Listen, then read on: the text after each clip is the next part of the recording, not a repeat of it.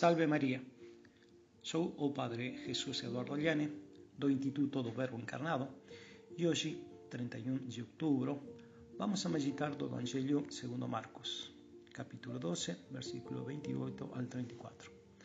O primeiro mandamento. O texto da missa mostra-nos a continuidade entre o Antigo e o Novo Testamento e ao mesmo tempo a perfeição e a novidade deste último. Primeira leitura, vemos o primeiro mandamento claramente afirmado. Ouça Israel, o Senhor nosso Deus é um só. Você amará o, seu, o Senhor, seu Deus, com todo o seu coração, com toda a sua alma, com todas as suas forças. Era um passagem bem conhecido de todos os judeus, visto que a repetiam duas vezes ao dia, nas orações da manhã e da noite. No Evangelho, lemos como um doutor da lei faz ao Senhor uma pergunta cheia de sinceridade. Este doutor tinha ouvido o diálogo de Jesus com os saduceus e ficou surpreso com sua resposta. Isso o motivou a conhecer melhor os ensinamentos do Mestre. Qual é o primeiro de todos os mandamentos? pergunta ele. E Jesus, apesar das duras acusações que lançou contra os fariseus e os escribas, agora para diante deste homem que parece sinceramente querer saber a verdade. No final do diálogo, exortando-o a dar um passo mais definitivo para a conversão, você tira uma palavra de encorajamento para ele.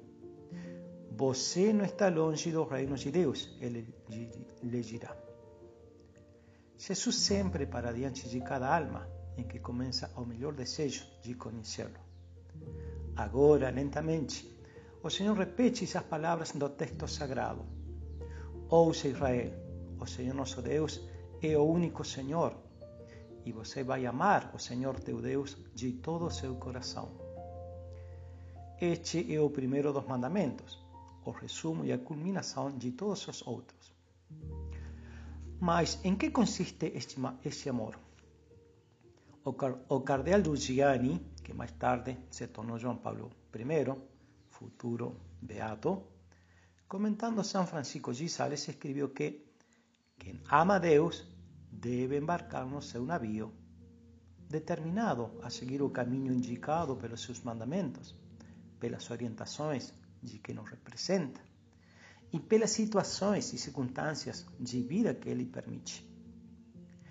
E ele se lembra de um diálogo figurativo com Margaret, esposa de São Luís, rei de França, quando ele estava para embarcar para as cruzadas. Ela não sabia para onde o rei estava indo e não tinha interesse em visitar os lugares onde ele teria que fazer uma parada. Ele também não se importava muito com os perigros que certamente surgiriam. A rainha só estava interessada em um assunto: estar com o rei.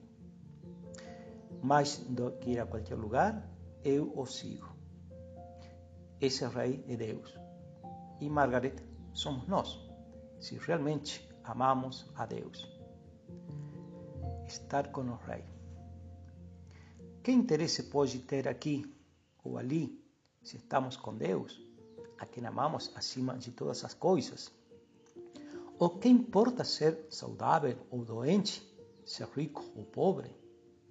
Só Ele é o suficiente. Onde estamos, a dor que podemos sofrer, o sucesso ou o fracasso, não só tem sempre um valor relativo, mas devem nos ajudar a amar mais. Podemos muito bem seguir o conselho de Santa Teresa de Jesus, a Teresona. Que nada te perturbe nada te assusta, tudo passa. Deus não se move. A paciência alcança tudo. Quem tem Deus, não falta nada.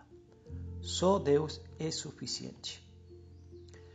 Peçamos a Nossa Senhora que nos ensine a amar a Deus como ela o ama, com amor incondicional, com amor total, com amor sincero.